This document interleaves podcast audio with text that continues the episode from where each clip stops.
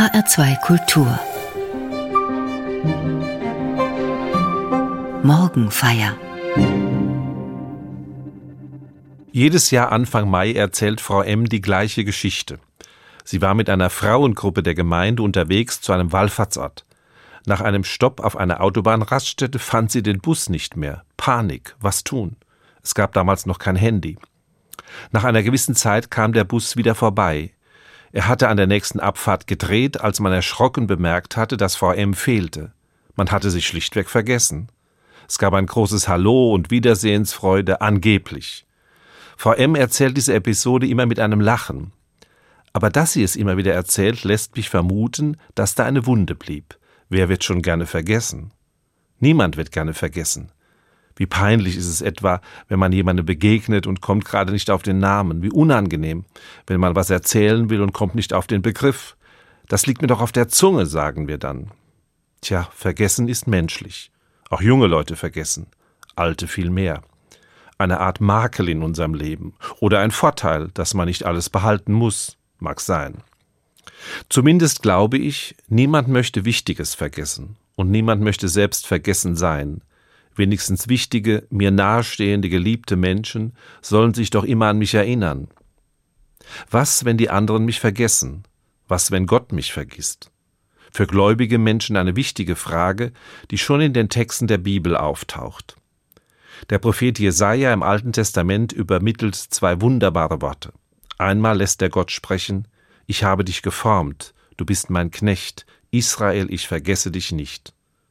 Das zu hören oder zu lesen muss für die Menschen damals ein ungeheurer Trost gewesen sein. Erst recht das andere Wort, das Jesaja Gott in den Mund legt. Kann denn eine Frau ihr Kindlein vergessen, eine Mutter ihren leiblichen Sohn? Und selbst wenn sie ihn vergessen würde, ich vergesse dich nicht. Sieh her, ich habe dich eingezeichnet in meine Hände. Worte dreitausend Jahre alt.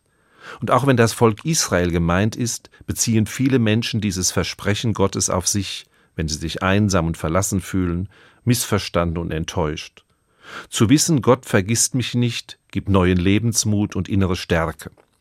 Und Jesus bekräftigt diese Zuversicht, wenn er sagt, verkauft man nicht fünf Spatzen für zwei Pfennige? Und doch ist nicht einer von ihnen vor Gott vergessen.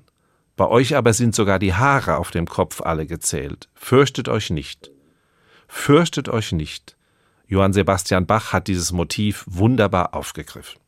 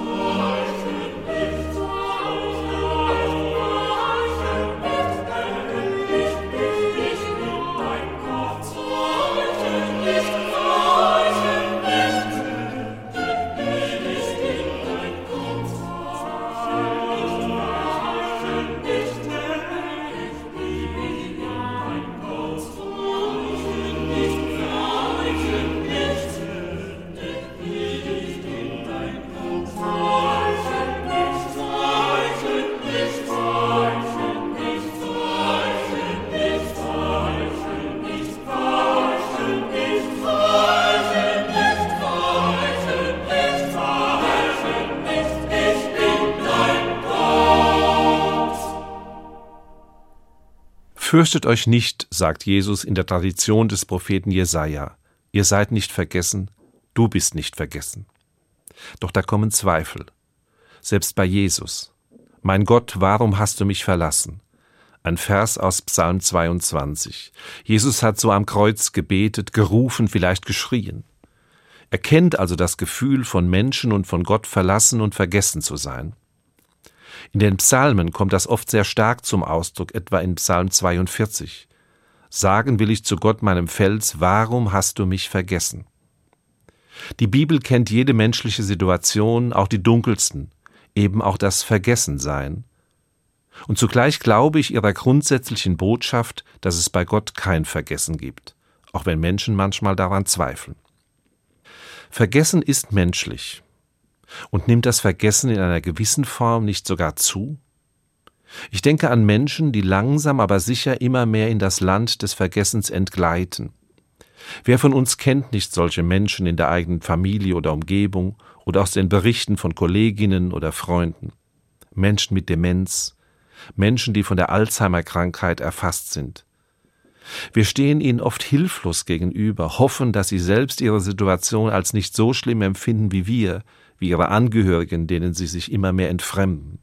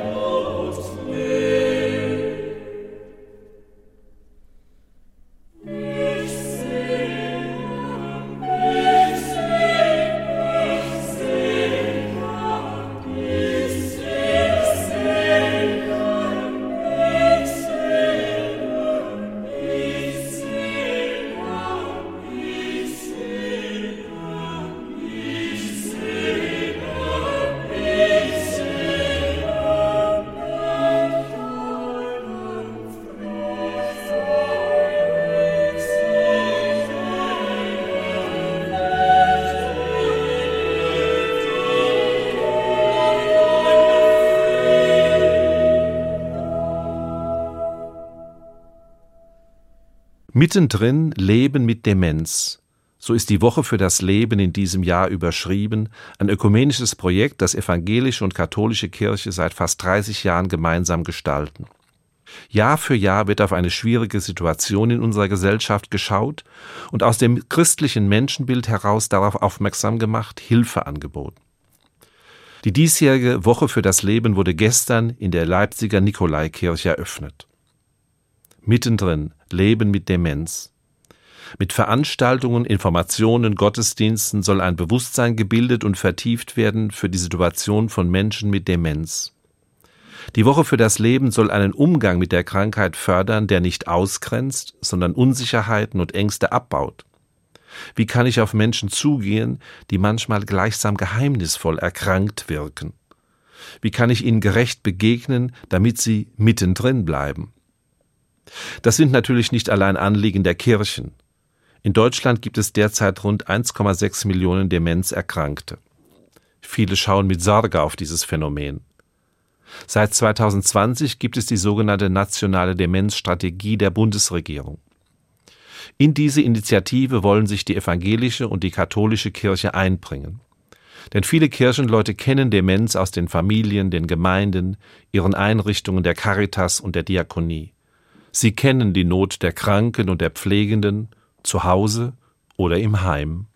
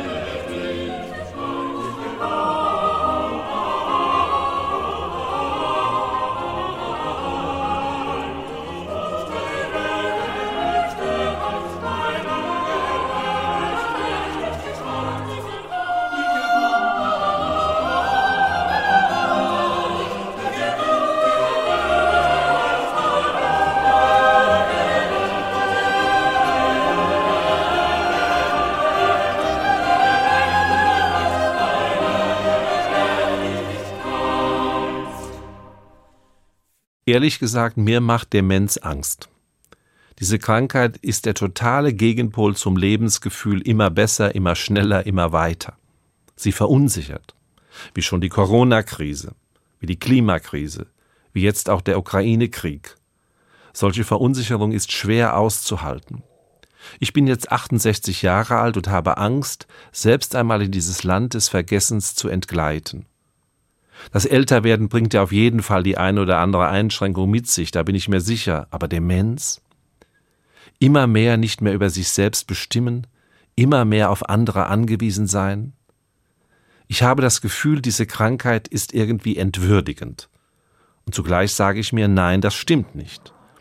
Als Christ glaube ich, dass Gott den Menschen nach seinem Bild geschaffen hat. So steht es auf den ersten Seiten der Bibel. Und weil der Mensch von Gott geschaffen ist, hat er eine ungeheure Würde. Die ist nicht verhandelbar, egal ob jemand jung oder alt ist, gesund oder krank, dement oder nicht. Und auch unser Grundgesetz hat dieses biblische Menschenbild übernommen, Artikel 1, die Würde des Menschen ist unantastbar. Von daher bewundere ich Familienangehörige und Pflegende in Heimen, die Demenzkranken ihre Würde nicht nehmen, die sie nicht wie Kinder behandeln, nur weil sie manchmal so wirken. Sie sind Menschen mit ihrer ganz persönlichen Geschichte, ihren Beziehungen, ihrer Freude und ihrem Leid, nur dass sie darüber kaum mehr sprechen können, sich kaum mehr erinnern können. Das heißt nicht, dass sie keine Freude hätten am Leben, an Blumen und Bäumen, an Musik und Märchen, an Gemeinschaft und Begegnungen. Menschen mit Demenz sind sehr empfänglich für Wertschätzung und Zuwendung. Mag das Hirn müde sein, das Herz mit all seinen Gefühlen ist hellwach. Darum sind sie sehr verletzlich und reagieren verängstigt, zuweilen aggressiv, weil eine Situation sie überfordert, wenn sie sich gegängelt fühlen, bevormundet, nicht ernst genommen. Da ist der Umgebung viel abverlangt an Einfühlungsvermögen und Geduld und Selbstdisziplin, eine ganz besondere Sensibilität. Wirklich bewundernswert, was Menschen für Menschen tun und tun können, und gleichzeitig bleiben bedrückende Fragen. Manche Beziehung zerbricht an dieser Krankheit. Manche Töchter und Söhne haben ein schlechtes Gewissen, wenn sie Mutter oder Vater nicht mehr in ihrem Daheim halten können und sie in eine Einrichtung geben. Im Neuen Testament, in seinem Brief an die Galater, schreibt Apostel Paulus, einer trage des anderen Last. Das ist leicht gesagt und wird auch durchaus oft gelebt in schwierigen Situationen, in den Familien, in Heimen. Aber es gibt eben auch Grenzen, Erschöpfung, ja Überforderung. Bei einem aufmerksamen Blick auf das Thema Demenz geht es nicht allein um die Erkrankten, sondern auch um die Angehörigen, die Freunde, das Pflegepersonal. Sie müssen oft fast ohnmächtig erleben, wie jemand sich immer seltsamer benimmt, Worte verliert, Erinnerungen, Selbstsicherheit, Zukunftspläne. Immer mehr wandert da ein Mensch in das Land des Vergessens. Und man fragt sich, ist er noch der, der er mal war? Ist das noch mein Mann, meine Frau, meine Freundin, mein Kollege? Für mich ist eine starke Antwort das biblische Menschenbild. Der Mensch geschaffen nach dem Bild Gottes, der die Liebe ist. Ja, der Mensch ist und bleibt in seiner unantastbaren Würde immer die gleiche Person.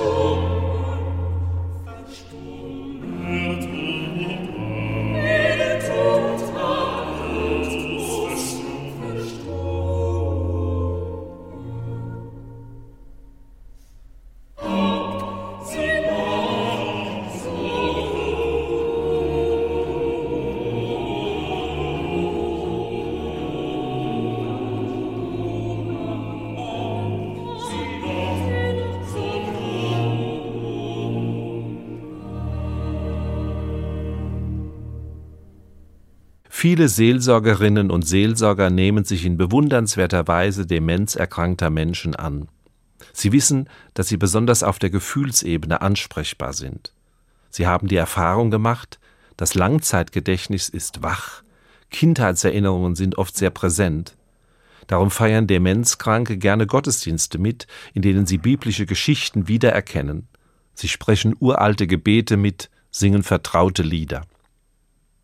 Ich selbst hatte meine erste Begegnung mit Demenz vor mehr als 20 Jahren, als einer meiner Mitbrüder im Orden ziemlich früh daran erkrankte. Der Mitbrüder stammte aus Schlesien. Seine Schwester kam oft, erzählte Geschichten von früher und sang Lieder aus der Kindheit. Und manchmal geschah es, dass er plötzlich mitsang, mit frohen Augen.